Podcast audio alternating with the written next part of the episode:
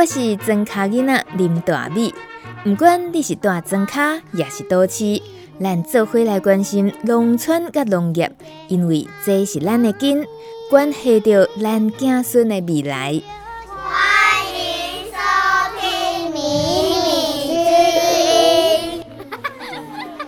《米米之音》第六季，庄卡囡仔的垃圾哦。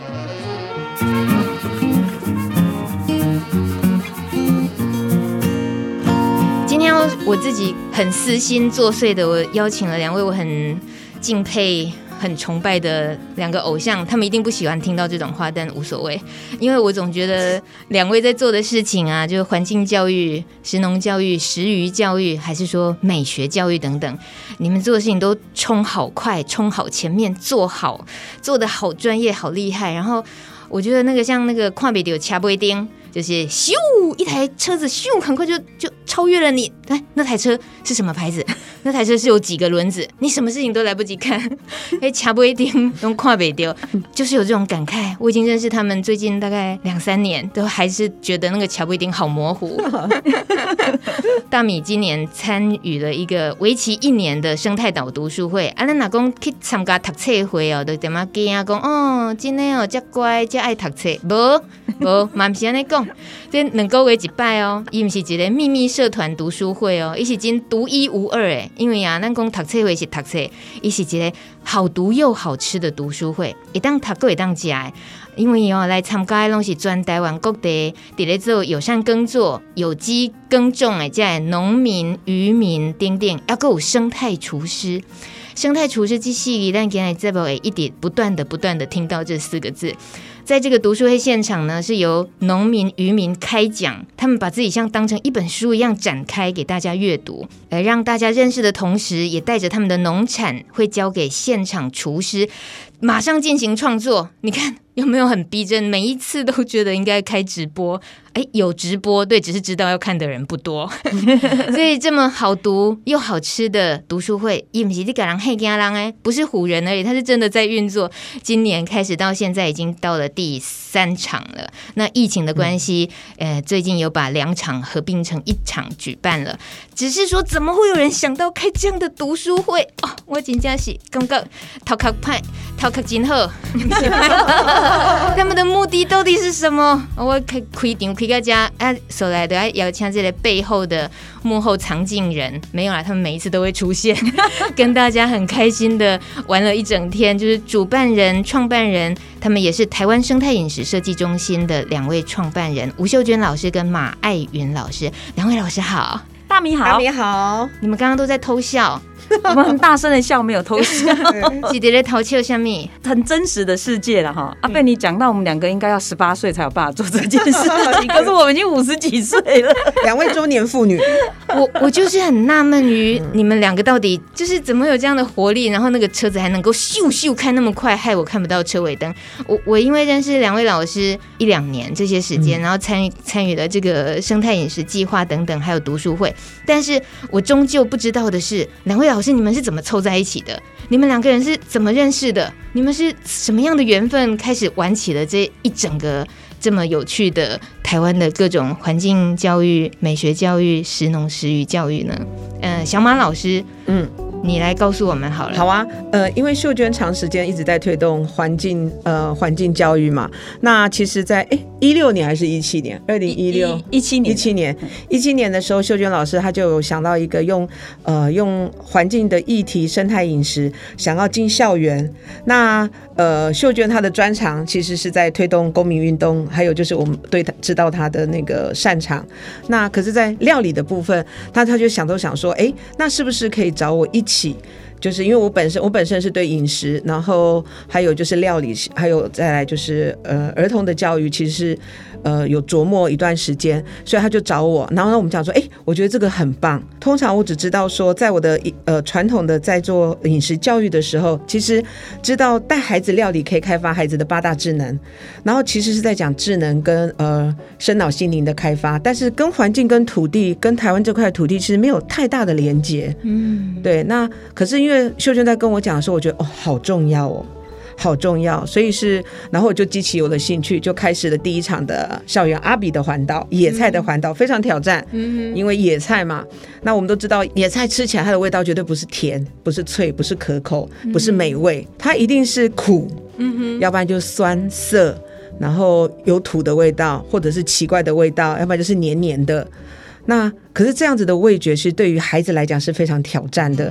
可是知道吗？因为当秀娟先用四十分钟的环境的意识，用大山的意识去告诉孩子的之后，第一轮校园环岛，我们用大山的饮食，呃，太马里山上的红点的那个红宇农场的野菜，嗯，啊、呃，我们这趟是零厨余，哎。龙伯村喷了来，磨磨喷 磨喷，从来都不是因为食物突然变成野菜变成好吃了，嗯，因为料理料理人就是我们把食物设计的非常的棒，然后非常的可口，它不苦了，它不酸了，它不涩了，它奇怪味道不见了，从来都不是，嗯，而是因为孩子听到了故事，知道他的吃很重要，嗯，然后吃很重要，再来就是原来我透过吃。我我可以把土地守护下来，那把土地守护下来，一个最根本的重点就是，孩子觉得说，我喜欢的森林里面的小动物，穿山甲活下来的，猫头鹰活下来了，老鹰活下来的，台湾台湾黑熊活下来了，他会觉得说，哇，原来吃好，为了这个我愿意吃，他他的吃有责任感，可是那个责任感他不是。它不是沉重的，它不是讨厌的。原来我们可以透过吃一口一口把生态吃回来，而且一口一口可以把台湾属于台湾我们自己的幸福感吃回来。嗯。呃，因为秀娟的关系，所以让我看到的就是我们在讲的所谓的神农教育，它其实它除了八大智能，呃，对于一个人格的发展很重要以外，其实还有一个公民的意识，嗯哼，然后对于环境永续的意识，那我觉得很棒。所以说，哎，好，我们两个中年妇女呢就开始了。然后，但是在这个过程当中，我觉得秀娟很棒的一点就是，她提到这件事情，她就说这件事情啊，我们没有谁帮助谁。不是小马帮秀娟，也不是秀娟帮小马。那秀娟就问我说：“如果这件事情啊，如果有一天呃他不做了，他问我我会不会继续做？”我说：“做啊。”嗯。然后相同的，我也问他：“如果说我没有做，你会不会做？”做啊。为什么？因为这个重点就是说，哎，原来做这件事情，其实你要先确定这是不是你自己要的。当你自己要的，你不会受任何的原因。因素而改变这件事情，才可以长长久久。嗯，对。可是你们就这样南征北讨的，是啊，开始的这段历程，哎，是啊，那是很长的历程，南征北讨。对呀。小马老师永远是这样子，美美的，非常 colorful 彩色的，然后让人家充觉得充满爱的，看到你就想讨抱抱的人。然后可能本来可以吹着冷气，然后教小孩美学教育嘛，对不对？对。结果现在就是怎样要上山下海，对。然后到各个真的偏远学校什么也都去嘛，对。然后养殖业什么都到最现场，对。所以那个不会让你的美美的衣服脏掉吗？不会啊，脏了就洗就好啦。然后。破了之后就缝啊，再不行就就买新的啊。是，对，而且这样子最真实，嗯，因为我都可以做得到。我真的，我真的去那个土地里面，然后真的去农场，可是我怎么看都像观光客。对，因为我的工作的关系，我以前是在做进口进口厨具，嗯，所以说呃做意大利进口，所以在我在我三十岁以前，我三十岁以前，我的人生的颜色只有大地色，黑跟白。三个颜色，因为觉得一定就是黑色，因为黑色就会觉得专业。昂睡欧打班，可是都会觉得对，阿姆哥昂啊西尊，红色就会觉得那个是老狼，就是觉得长辈。所以现在我很喜欢中枪，现在我就是，你知道以前年轻的时候觉得一定要黑色，嗯，有没有？因为黑色就觉得它就是一个高贵有气质的时尚，对，它就跟时尚。结果后来当我约我开始接近土地之后，我发觉其实大自然的颜色 colorful，它是。我我们在讲说我们喜欢的，然后时尚其实是用头脑在分辨。可是我们有没有办法开始去听自己的声音，然后听跟自己的声音？我们都讲颜色、色彩有能量，嗯，那所有的色彩都来自于大自然。所以我开始就把自己的，当我亲近土地之后，我开始。我的颜色就我每天要穿的衣服的颜色就是打开衣橱就开始，就是我不是用美或者是协不协调在搭配衣服，而是今天告诉我今天我要穿这个颜色，然后去展开我一天。所以谁晓得，当我进到土地之后，我是变成那个熊阿辉，对哦。可是我恰恰真的觉得土地需要这些色彩耶，是，就是你活在呃我在农村这样子，也会觉得其实心情是愉悦的，是是是，跟农友这些。可是对他们来讲，他们觉得说大米，你为什么每天都穿新衣服？我说我我我没有，我都破破烂烂的。他说。哦，可能是因为你衣服是干净的。啊 呀，对。对 对，他们来讲就是脏脏都很正常，沾着土什么都很正常啊，对对对，对，所以可能呃，农村的时尚也是需要我们新一代 定义是的，是的，是一定要灰灰土，还得一滴球一滴球，这里就玩一个嘛，玩一个对，你来改水姐。新衣服，秀娟你在笑我，我是真真心被这样被农友笑过，这个这个逻辑我第一次听到，但是实在太有道理了。对，我想说，我突然间觉得有点自卑。我穿的衣服在农村是不是格格不入？结果他只是觉得，哦，原来是因为你都干净的，因为我没夏天嘛。是，瞬间又自卑起来了。没有，而且你知道，衣服农用的衣服其实也不是脏，它其实就是植物染。哦，对不对？对，因为有时候沾到一些汁液、土壤，对呀，泥染、泥染，对，泥染，然后植物染，啊，都洗不掉，啊，都嘟嘟啊好。你给我那雷兰这部会落不刷，哦，超展开有有？有有有有。秀娟老师，你刚刚好像有点意外于，嗯，马老师他说三十岁以前他的衣服是素色这件事哈，嗯，所以你认识他应该是近几年的事嘛。因为这这是电台哈，所以可能那个社群不同。嗯。马老师在台湾的饮食界是有知名度的，是是，但是知道他不一定认识他。嗯，所以在之前是知道他，但没有实质工作的认识，是知道这样，因为他在饮食的论述上头是有有有他的一个地位在的，嗯，所以是知道这号人物。马爱云。是。小马啦，所以呢，你才会去。但是我们是在两个不同的世界工作，因为我的是公民运动，他的是在专业的饮食。而且是在文化体质高的一个饮食的圈子里面，当然是熟悉的。但是在我开始导入要进入环境议题，用儿童让他认识环境的时候，他就需要是儿童的专业饮食，这不是一个厨师很会料理的厨师能解决的，他一定要对儿童料理有经验的。那这个在台湾就寥寥无无几了。所以这个时候会找马老师，是本来就有有认识，但是会这一块的人，我们就只剩下他了，因为他还要连同料理、美学还有文化故事，同时都要到位，很难找。嗯嗯，这个真的很难找，而且只有市场经验的，不是不是在校园教学的老师哦，这不一样哦。嗯嗯，台湾在儿童跟饮食有关的教育，目前呢哈，目前它比较偏向是在从食农教育的角度去切入，但食农教育里面，它其实不着重在美学。我们在带着太马里山上的野菜在环岛十八所学校的时候，我们都有提醒学校说，我们不是来教孩子做四道菜。我们是来带孩子经验一张餐桌，四道菜是你吃的问题，一张餐桌是公共关系，还有视觉的美学。那视觉的美学它就变得很重要。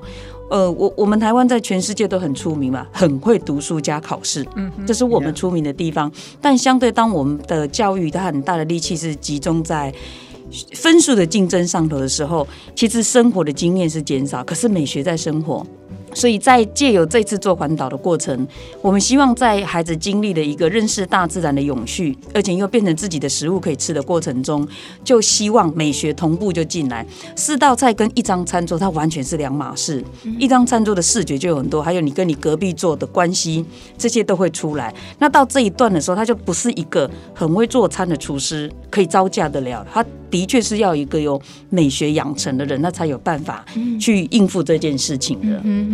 嗯，我们呃现在聊到的这个环岛阿比野菜环岛这件事情，嗯、今天是没有空再帮大家复习这件事情。但为什么需要聊到阿比野菜环岛，然后带到了今天我开场提到的关于好吃又好读的读书会？这是因为两位始作俑者就是一路这样子捏捏缩缩的，然后带着这么多全台湾各地生态厨师还有农渔友们一起在完成一个计划接着一个计划，从台湾。台湾生态厨师计划到今年初的台湾生态饮食设计中心，有一个这样的转变嘛？那这样的转变，应该最清楚的也是秀娟老师哦。有有这样的转变，其实是这个过程都已经见证了，对台湾食农教育有很具体的影响，对不对？是是。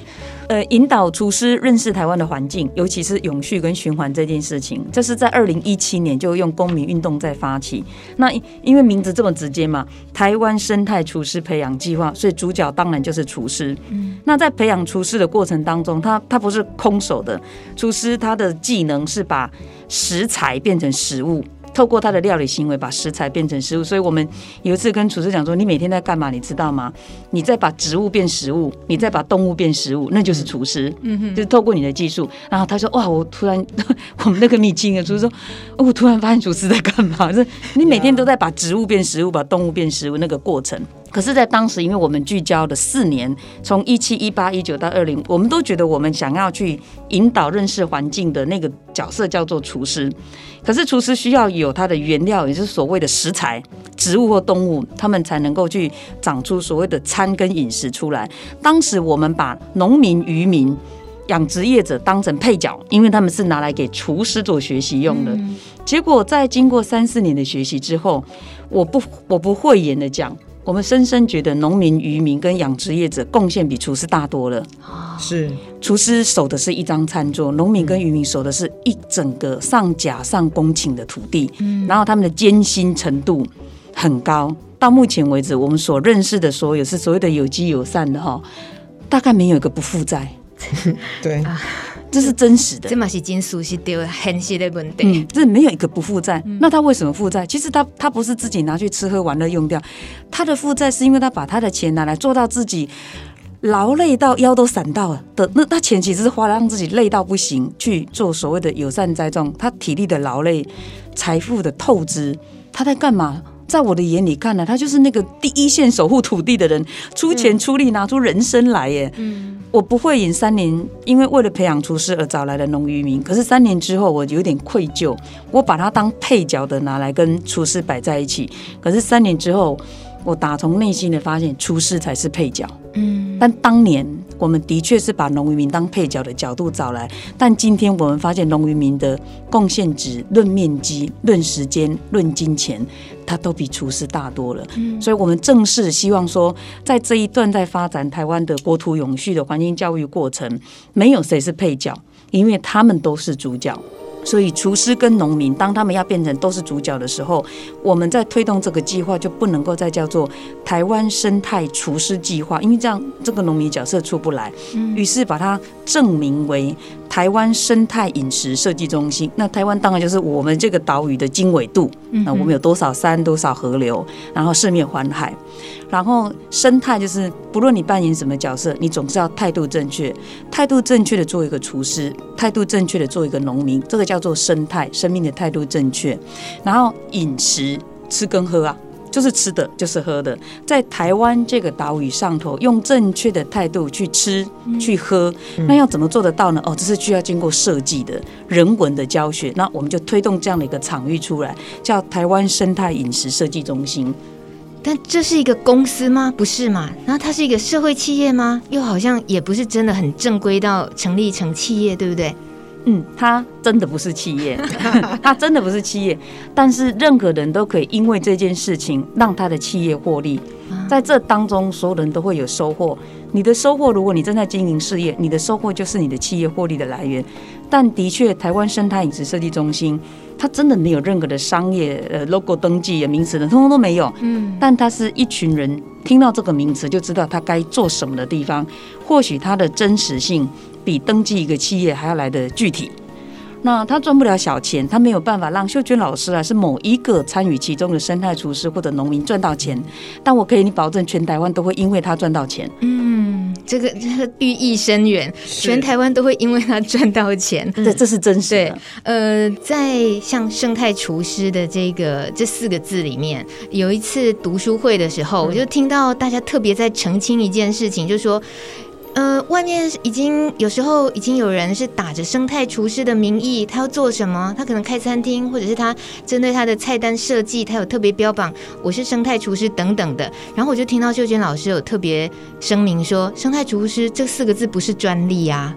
对，老师你你再帮我们定义一下这件事情好不好？就像你刚刚讲，它又不是 logo，你也没有特别去申请什么。但是对，因为它的确就是四个中文字嘛。嗯，啊，你两两个字两个字，你还可以前后对调来用，也都可以嘛。老师生态，哎，厨师生态这样子也都可以啊。它就是它就是四个中文字哦。呃，我们曾经有毕业的厨师，然后他认为他是很认真的在学习的，但是他有一天被他同样职场的厨师伙伴质疑他很多很多的问题的时候呢，他觉得他在阐述的过程中呢。非常的落败，他没有把他讲得很好，同事都没有因为他的解释 而开始认同生态厨师这件事情，然后他就很挫败的跑来跟我说：“老师，我口才不好，我没有把生态厨师讲好，所以呢，我们的厨，我的同样的厨师朋友还是没有理解，而且还是攻击的，他们觉得这就是一个又在创造名词，想要去带动什么，说不定你们老师是要卖什么，所以他一直觉得说他他很愧疚，他没有把生态厨师透过口才讲好。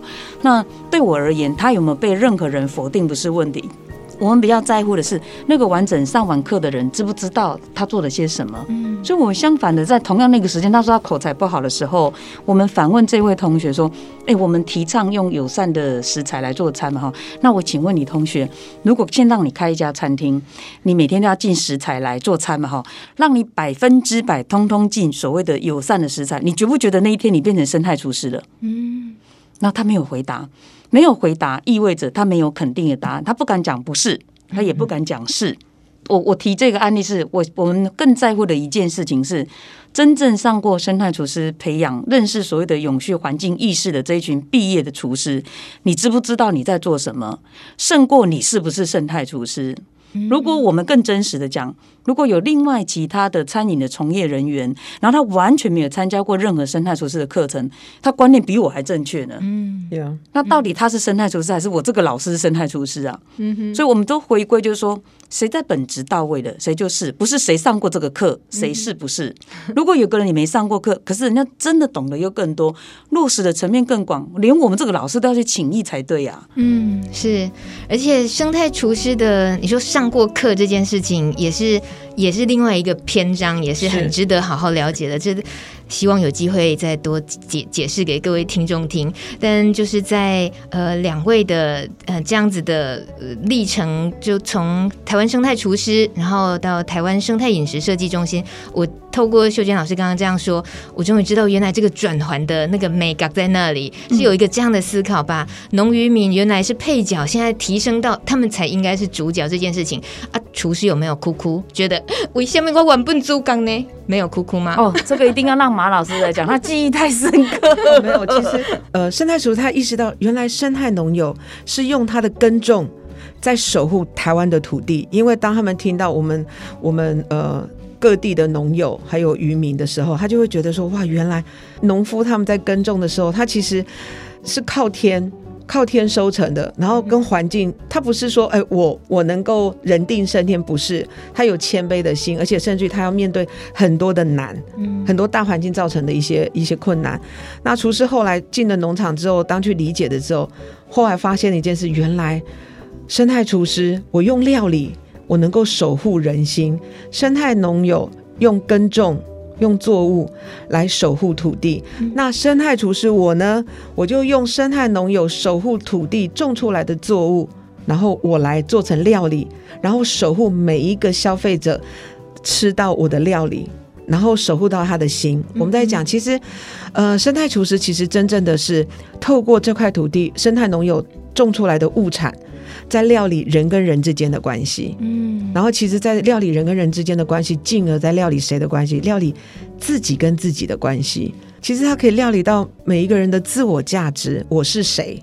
我们常在讲的身世的问题，我是谁？嗯，原来透过吃，你就可以知道我是谁，而且知道自我的价值。身为台湾人，我好幸福，但是这个幸福你没有权利义务。那当我在享受权利的同时，其实我也很清楚知道我的义务是什么。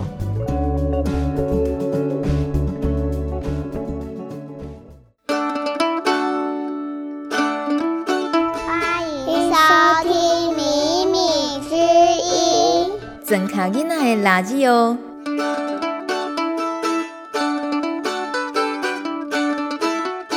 在提到生态岛读书会啊，其实回应刚刚小马老师提到的那种厨厨师变得谦卑的那个转换的瞬间，我也在读书会里面有感受到感受到这件事。当厨师们他们在呃农友渔友他们分享完他们的物产跟耕作背后故事的时候，嗯、然后厨师也会分享他们怎么看待这个农友的物产，嗯、然后他们打算怎么发挥。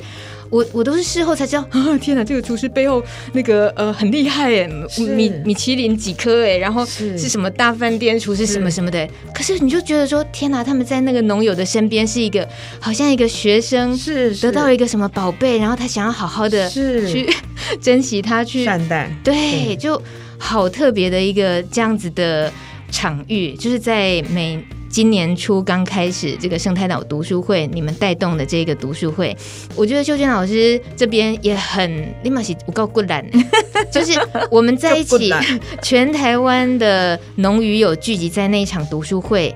在头城农场，然后时间也有限，但事后老师你都会再帮我们补遗，就是会整理一些文字的资讯的，或者是这一场读书会里面更重要的精精华重点，帮我们做出来的讯息的分享。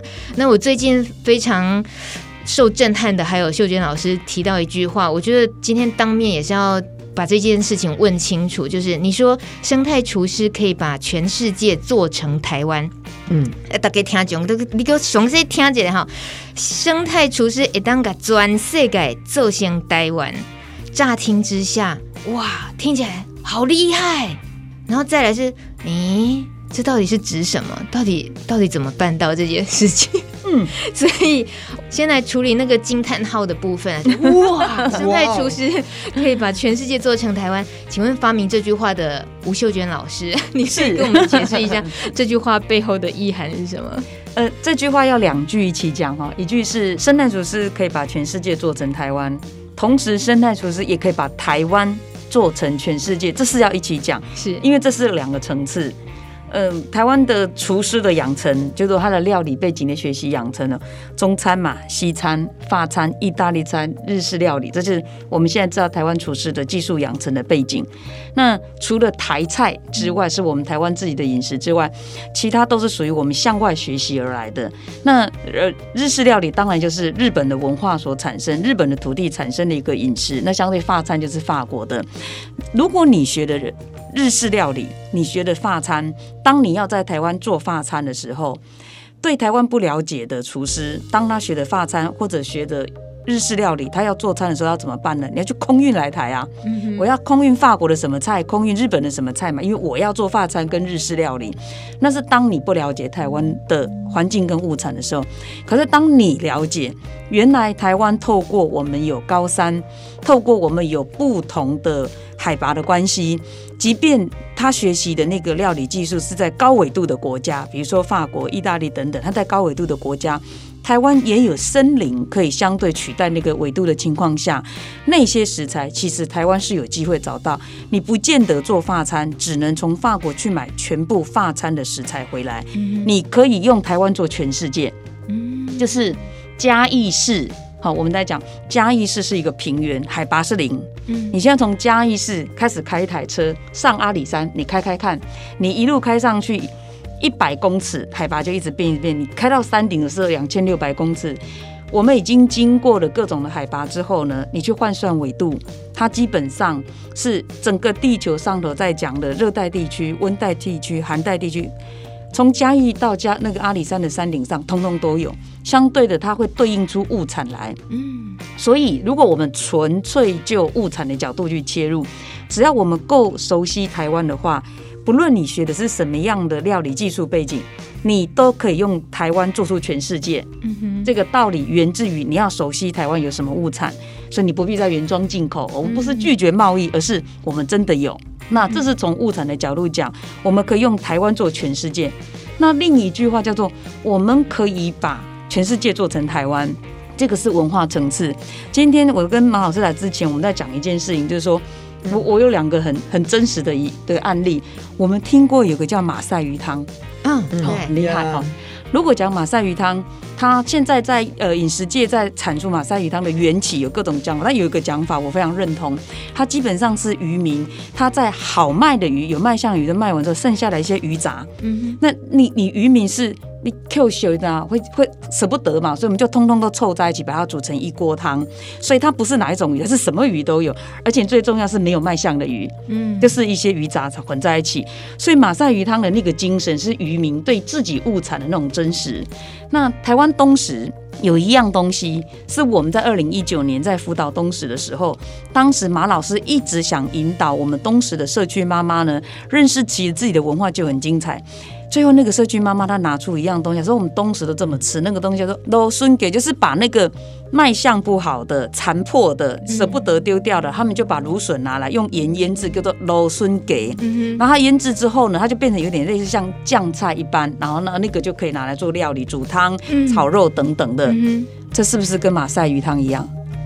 是不是一样？马赛鱼汤是。渔民舍不得把鱼杂丢掉，哦，所以他们就把它放在一起煮成一锅汤。于、哦、是他有一个马赛鱼汤，现在全世界都在卖它，嗯、还是引以为招牌来卖它。嗯哼，咱们东石有芦笋给，还不是一样？我们是农民，我们舍不得我们的芦笋呢，我就把它腌制起来。芦笋给跟马赛鱼汤，如果我们就精神跟文化面，它是相同的东西。嗯、今天要讲马赛鱼汤，我跟你讲，我有芦笋给啊。是啊，我们就是同一个精神啊，苏阳苏丁呢。他就是在文化跟我们的发展的背景，就是一模一样的啊。然后另一个，这更有趣，我曾经在那个二零零七年的时候带团到德国去做生态建筑的考察，我们去了二十九个人，带我们去的人有一天安排我们去一个餐厅吃饭哦，台湾人去的德国。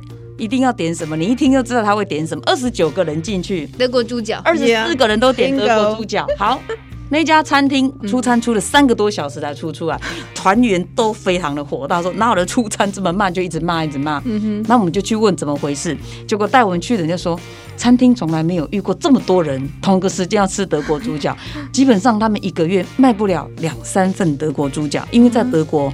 没有人要吃德国猪脚哦哦，怎么会？为什么？因为德国猪脚是过去德国的农民在农忙辛苦，然后回家之后呢，一个讲丑霸，嗯，因为他很累，他很辛苦，他需要吃大块的肉，嗯哼，然后减一点，加一点酸菜，这样就好。所以现在德国已经经济很起飞啦，已经没有在那边农忙了，没有空煮啦。所以那个是乡下农民的温饱方法，嗯，但是当他记录了一个德国的成经济在转型的过程中，那他那一天讲这样的时候，我们现在来讲德国有德国猪脚这样的一个历程，我我的三叔。本来是开了一家小小的家具工厂，然后随着这个事业经营的模式，政府辅导的过程当中呢，哎，要公司登记，要开发票那个过程，我的三叔觉得这个太麻烦了，他觉得呢赚钱不要这么辛苦，所以我的三叔最后他真的就跑去工地里面当点工，赚时薪的。我一天看派工多少，反正我劳力完之后呢，我每天就领我的劳工的钱。我三叔就去做这个，然后那个工班的工头呢。他每天都会派工给他下面合作的这些点工的工人。他每次大家工人都骑着摩托车来，可能十个二十个，大家就开始去做一些小工程，可能修桥补路这样。然后工班的太太就会负责煮午餐来，他就是要供应大家午餐嘛，否则买便当太贵啊。我每次都看到那个公班的太太来载东西来的时候呢，有一大桶白饭，嗯哼，还有一大桶卤肉。然后当还有一大桶可能是青菜还是什么的，因为它就是一大桶一大桶来，然后全全部我们的公班大家就坐下来，就添了饭加了肉，然后配的菜就吃了。你知道我们那一锅卤肉就是德国猪脚啊，假臭霸呀？是啊，配肉崩啊呢？是德国猪脚，当年在德国也是农民的假臭霸哦，也是这样。如果我要回到文化的层次跟生活演变史的层次来看。台湾卤肉就德国猪脚，嗯，台湾罗笋给就马赛鱼汤啊。是，如果我们回到文化层次跟整个人类在发展史的过程的话，你拿什么出来？我台湾都有，我用台湾可以做出全世界啊！我直接用芦笋给我就可以跟你讲说，这个精神就是相当于你马赛鱼汤的精神啊！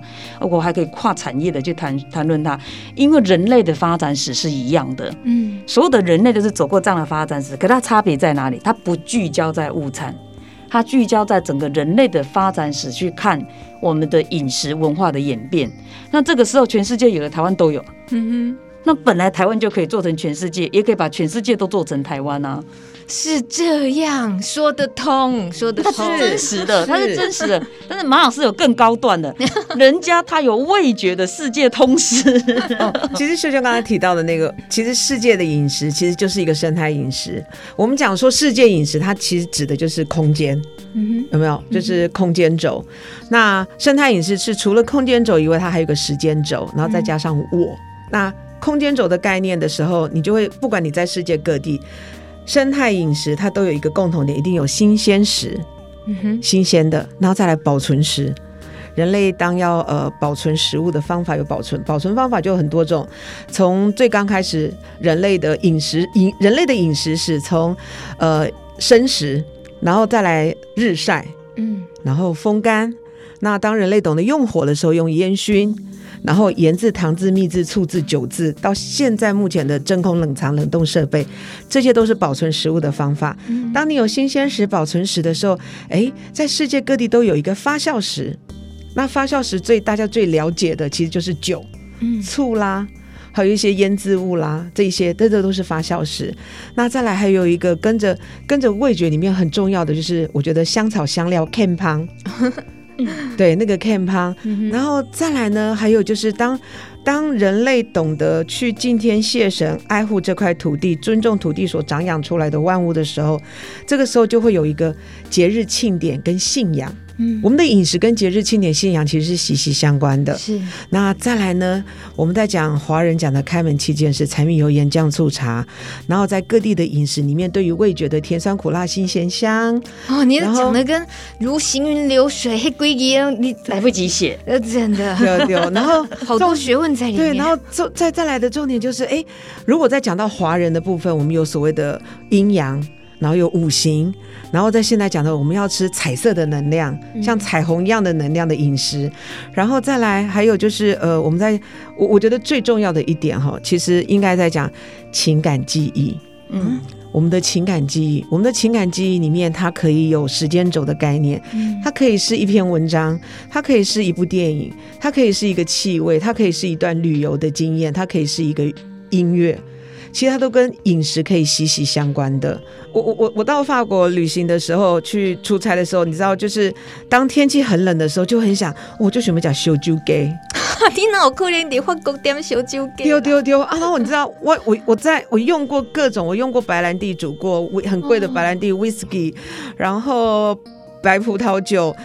呃，甚至于啤酒都煮过，都用鸡去做，就是煮汤，可是都是一个不错的料理。嗯哼，对。那可是问题来了，它绝对不是我印象中的小酒鸡。嗯，印象的小酒鸡，这个时候帮那个我们的那个烟酒公卖局那个公兄洗干的一起，就是你一定要买那个米酒，米酒下去走出来小酒鸡，这是架杠的小酒鸡。你提供料理米酒呢？对，你就会发觉说，哦，原来那个就是发酵时的不一样。嗯。我我今天如果说是用我用米酒煮出来的，才是我印象当中的那个小酒给。嗯，我用其他的酒，它可以，它一样可以做一道不错的鸡的料理，可它跟我的情感记忆里面，跟我的饮食的味觉里面。它不是同一件事，包括北半球、南半球，哪怕赤道地区，哪怕非洲，它一样有新鲜食、保存食、发酵食。嗯，那只是说每个国家的发酵食是不是我我们熟悉的、我们能接受的？嗯，就像说台湾的发酵，呃，就像我们常吃的臭臭豆腐，然后跟意大利的 cheese，你知道，然后再来就是咱的给，下面黑给啦、芦笋给，你光用闻的，你你知道。不熟悉那个饮食的，你就都会害怕。可是当你熟悉之后，那种那个尤其是腌制发酵的东西，我我最喜欢听我阿妈讲，哎，都胖草啊胖草，一起胖啊一起炒，胖草啊胖草，有没有台语？对，胖草啊胖草，对，就是那个我胖够草了。对，可是那个就是你加了去。那个那个就是饮食的记忆，是充满。我觉得饮食属于量子能量，穿越时空的。嗯哼，这是一个非常有意思。所以说，刚刚秀娟提到的，就是能够做国际的原因是，当它拉起来之后，谈人类的饮食，新鲜时、保存时、发酵时跟味觉，然后跟 campang，跟节日庆典，因为有很多的料理都跟着节日庆典。嗯，然后在这个过程，情感记忆里面，它可以有真实自己发生的。有时候你会发觉，有一段时间料理鼠王，嗯，他那个法国的那个焖菜、炖菜，嗯哼，你就会很想去吃吃看那个炖菜，或者是你因为那那个料理，其实你对于炖菜这个料理你就开始有兴趣。其实它也是启发你对食材、对食物，甚至于它的故事的背景是一个很重要的一个起源，不是不只是只是食材而已。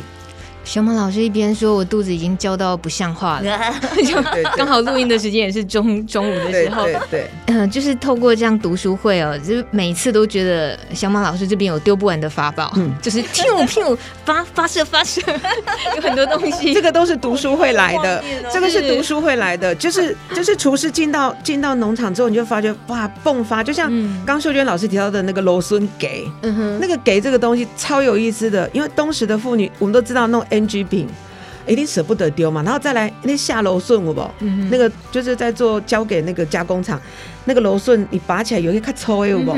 对，啊，卡粗的时阵，伊毋是伊都凹掉嘛，啊，你凹掉你也是丢在那个田边，你也是凹不啊？可是问题是凹掉了。因为芦笋的香气，他们就是用盐巴洗洗耶。我们都知道那个纤维，你用盐巴腌制起来，它会有咸味，然后发酵会带点酸。嗯哼，然后发酵带点酸，说我在煮汤料理，它纤维粗的部分，我用我用盐巴它就软化了。然后再来同理可证，台湾不是有。嗯，像现在，嗯，笋子，然后就是笋子有很多的笋干呐，然后腌笋呐、酱笋呐。其实通常长辈一只笋子，他就会用腌制的方法各有不同。然后那个最就是下面纤维最老的，一定是拿来做酱笋。因为糯糯糯，米米米，有不？是啊，所以基本上那个上面比较比较口感比较适口，就拿来晒笋干呐、腌笋呐。对，你们还给我讲啊？有，我头北北崩北崩黑掉。台湾的渔村料理其实非常的精彩，就像我们去方院的时候，我们的生态厨师都会到产地，然后去认识农友，当一天的农夫，嗯，而不是去安排行程。而且农夫今天轮到要做什么，你就跟着做什么。那我们去到方院的时候，呃，那个方院的那个新佑大哥就带我们去吃了一道那个那个咸阿姨，哦，这个是让我觉得非常压抑的。咸仔鱼，咸仔鱼一般我们在市面上比较少吃到，大部分都是在在地的渔村才有。那他们的吃法很特别，他们是用麻油跟姜，嗯，有点像麻油鸡的做法，然后但是他们里面一定会放发酵食，一定会放酸菜或者酸笋，而且你知道那个鱼汤哦。就是那种麻油鸡的香气，然后又有那个酸笋或者是酸菜的 can 汤，超好喝。那个就是我一定要阻止你，我把豆子要冻没掉。所以你知道，就是厨师的视野开了，因为他进到他进到产地之后，因为如果说我们只是去拜访，我们用买卖的关系的立场，对方一定会用现在市场上而且最有消费性的物产跟。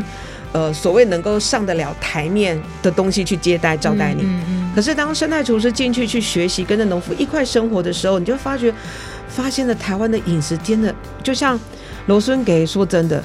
如果没有进去到农村，然后跟跟呃去跟东石的东石的朋友聊农友聊天的时候，你根本因为他们都觉得黑啊波沙还有温度计亚雷加啊，然后他就忽略了原来原来很多的饮食的文化的精彩点都在这里，嗯、而且所有的饮食的文化你都会发觉非常符合现代的永续的概念。嗯，是是，非常永续的概念，不浪费，保存食物。小马老师，你这样一直透露出这些。读书会里面曾出现过，对。现在听节目的人，要是也有厨师，会觉得说，嗯，我马被气，丢丢丢，不过北京北湖哦，有北湖北湖，以后还会有机会。是是，我也想到在读书会上，两位老师曾经说，我们就是要建立一个信任的系统，是，是。消费者信任厨师，厨师信任农民，农民信任土地，是。我觉得有那个信任系统，大家都省事很多，因为我们不是那个真的要去创作那么多料理的人，但马博黑。能力，不过你只要信任了，你知道那个人也在做对的事情，也是一个跟你一样有信念在支持这件事情的，就交给信任，然后我们互相支持就好。当然，节目时间的关系哦，我我想还是需要严肃一点的，想要知道秀娟老师特别提过，要台湾再次以农立国这件事情.也就像是你们。坚持的、持续的在做生态厨师的推动，包括现在生态饮食计划的推动一样。那这件事情要这样坚持，然后也不怕抵触。现在大家觉得科技更重要，工业发展、园区什么发展什么都更重要，为什么要需要这么样的坚持？我我觉得立国、立家、立身，这个立它都是同一个立。嗯，是什么能支撑一个人好好做人？是什么能支撑一个家庭存在？那是什么能够支撑一个国家存在？我们讲的这个再次以农立国的这个立，不是指。早年台湾的农村年代，我们大量的出口稻米，我们种出很多东西。我们台湾因为种那些东西卖钱，所以我们国家会富有，所以我们以农业来立国。当年是这个，但是我提出的台湾再次以农立国这件事情，我们强调是立这件事情，什么事情能够让台湾站得稳？回头来讲，台湾人的三餐要怎么来？我们从土地取得，那这个土地取得的过程当中，善待土地的吗？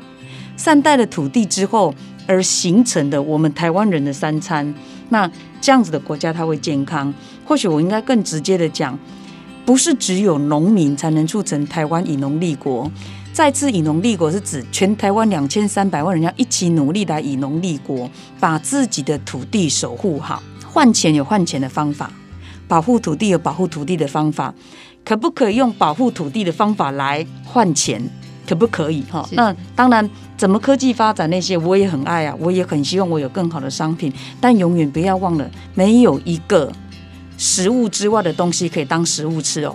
嗯哼，这是不可能的。不论你发展什么，多么让台湾在国际间扬名，几座护国神山，请你告诉我，不是食物的东西能当食物吃吗？它不存在。也就是人就是需要食物，那我们就需要真正的食物，而食物是从土地长出来，把土地照顾好，我们就有立国的根本。它不仅仅是吃，而是我们如何善待一个让台湾人可以活下来的依赖，那个叫土地。那它是两千三百万人都需要的，所以立身、立家、立国都是同一个立。什么东西是能够让台湾再次站起来的？我相信农业。会是让台湾人绝对有幸福，我跟你保证，没有手机一个月你会活得好好的，没有好的稻米，三天你就挂了。嗯哼，我们能不以农立国吗？台湾其实每天都在我们脚下，不论你是哪里来，只要在台湾，真的，台湾每天都在我们脚下。看待它的方式，用健康的方式，就是这样子而已。谢谢两位老师，嗯，谢谢。